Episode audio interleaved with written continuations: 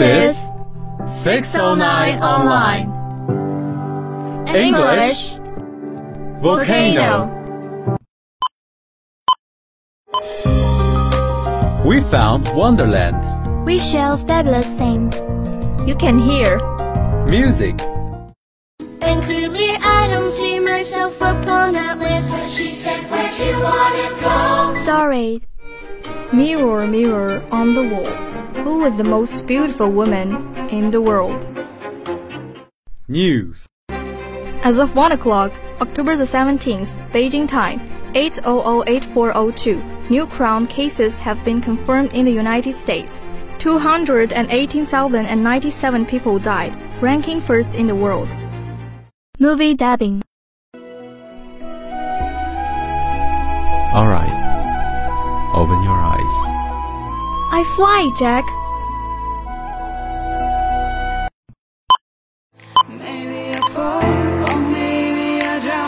Let's get together and set fire. Our English volcano. Volcano eruptions.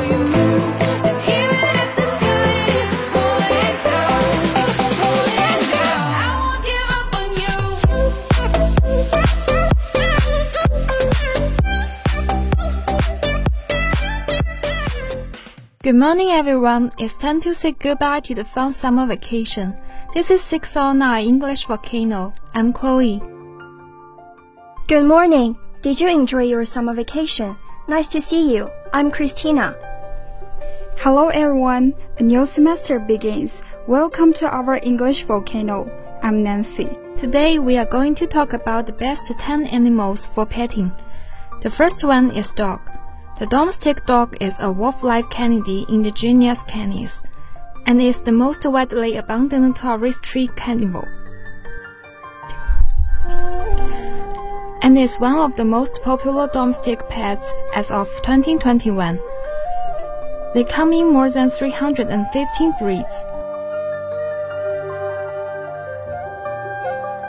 To the person who started off with, it's funny how the guy has all those reasons why cats are better. But he, she is just some person raging because cats are just number one. My response to your comment. First of all, don't act like you aren't also listing a bunch of reasons of why dogs are better than cats. Counter arguments to your reason why dogs are better. I hate how everyone thinks dogs are more loyal than cats. Cats are just as loyal and care for their owners. The stereotype that cats aren't loyal is false. You can ask many cat owners and do your own research. You said dogs shows love and affection more than cats do? It depends on the dog and the cat. Not all dogs and cats are the same, and actually cats are and actually cats are one of the best animals to help people cope with depression because most comforting and kind. Cats can learn tricks fast as well, if motivated. No animal has aided humans in their endeavors more than canids. Horses come close it. And the best part of the story is benefit have come full circle to help both sides. Only ignorant people debate whether cats are as good as dogs to humans. Those who know shut the debate down. Dogs will and do. Put their lives on the lines to protect their human companions. Search and rescue, bomb detection, hunting, etc. What would be considered a miracle when accomplished by a cat is considered a daily job for hundreds of thousands of dogs. Cats are known to devour their deceased owners. Dogs are known to die of starvation alongside a deceased owner, rather than opting to eat him or her. Say what you want about intelligence, but you can't argue the loyalty and dedication. Dogs are definitely the best. I don't have a dog, but my friend does. Here are the upsides of dogs. Dogs usually behave well and follow directions. Dogs can learn Dogs can learn to perform many tricks. Dogs can be very cute and calming. Dogs can even rescue people. There are many stories of dogs saving the lives of children and helping in wars back then. The second animal, cat. The house cat, also known as domestic cat or the feral cat, is a small feline, a good hunter, and comes in a variety of color and fur patterns.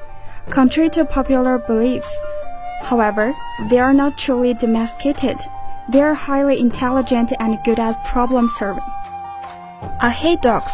I'm scared of them. So is my brother. Once a dog almost killed my parents. Same dog almost killed my best friend. My brother doesn't like animals in general. Now that there's something about them that he doesn't like. Just that he's scared of getting hurt because of them. My cat was from a hoarding home of 10 more cats and 4 dogs that would terrorize her. When she was just a kitten, her mom stopped feeding her before she was old enough to hunt on her own because my cat was the runt. She hunted for her own food and come across our home while being lost once. She is our loving cat now, and she is right next to me. I would give my life for hers. Few cats actually like their owners. They just want the food and preparing. And it's confirmed that they don't follow instruction, but it's not because they don't understand them. It's because they don't care. I think all cats are great, especially kittens. They do hold a bit more responsibility than other animals, but at least it's less than a dog. Cats are curious and fun, but it also depends on the breed. Cats are so much better than dogs because cats clean themselves and have better hygiene. Cats don't need to be worked, but sometimes you can train them to take walks outside. Cats can learn just as many tricks as dogs. My grandma's old cats used to play fetch all the time. Only small dogs can do this. Cats don't wake your neighbors. You don't need to take them out every few hours just to go to the bathroom. Cats are much catter than dogs. Dogs kill and hurt people more in a year than cats would in a lifetime.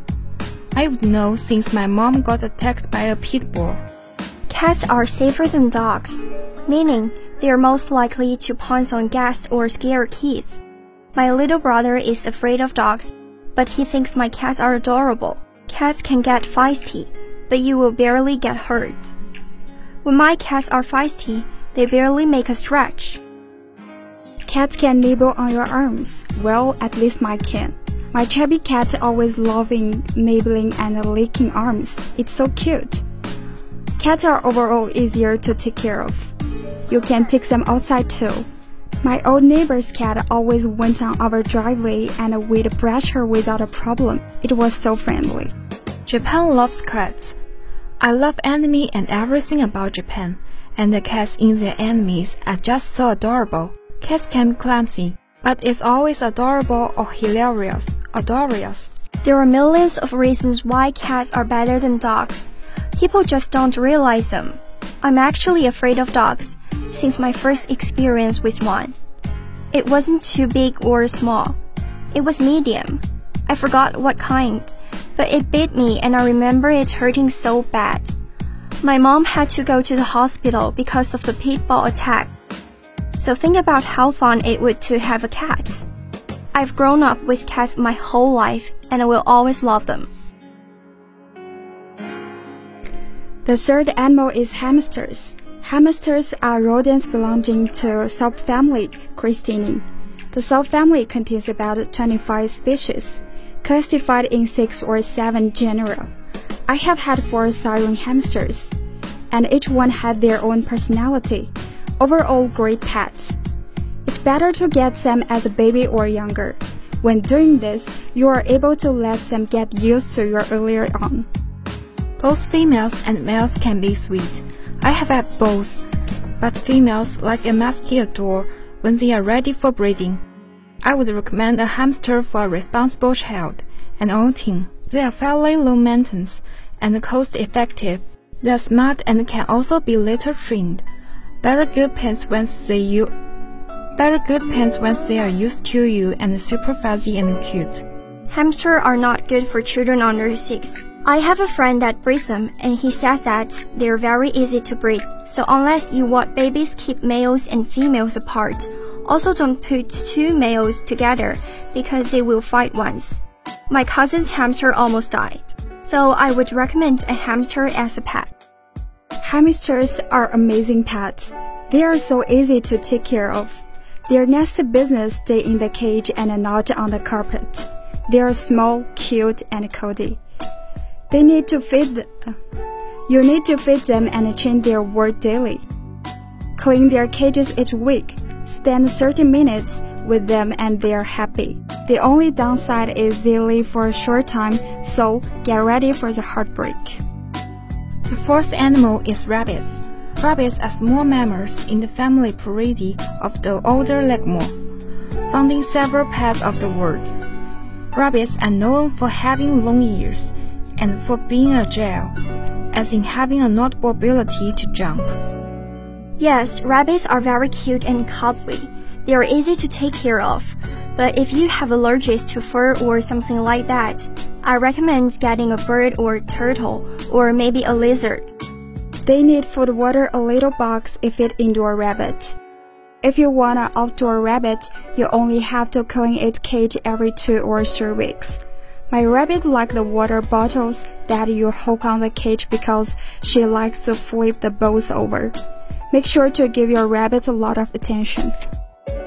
Trust me, I know a lot about all animals because I'm in the Fort Town Fire and I work at PetSmart. Make sure to visit our all animals. No cats are not good companions. Cats are stupid. My aunt had a friend that had a cat, and one day her friend came over with her cat and tore the lady's face apart. So if you get a cat, get a kitten and get rid of it before it turns six.